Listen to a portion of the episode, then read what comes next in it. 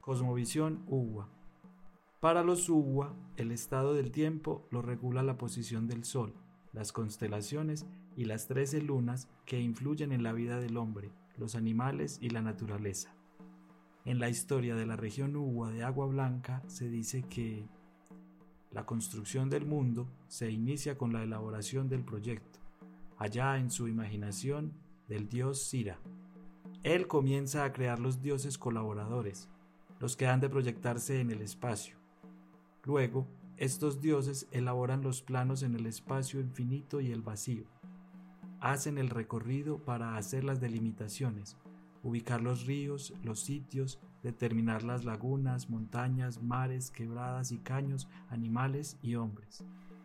Los dioses que recorrieron el espacio fueron Rutá, Ruruna, Rumura y Chija. Los indígenas Uwa amanecieron en los sitios donde están hoy. Amanecieron inocentes, sin ninguna cultura. Desconocían las cosas que a su alrededor existían. Desconocían la utilidad de las cosas creadas. Eran desnudos. Dicen que algunos grupos Uwa amanecieron junto a unas lagunas, otros en unas colinas, otros junto a unas raíces y así sucesivamente.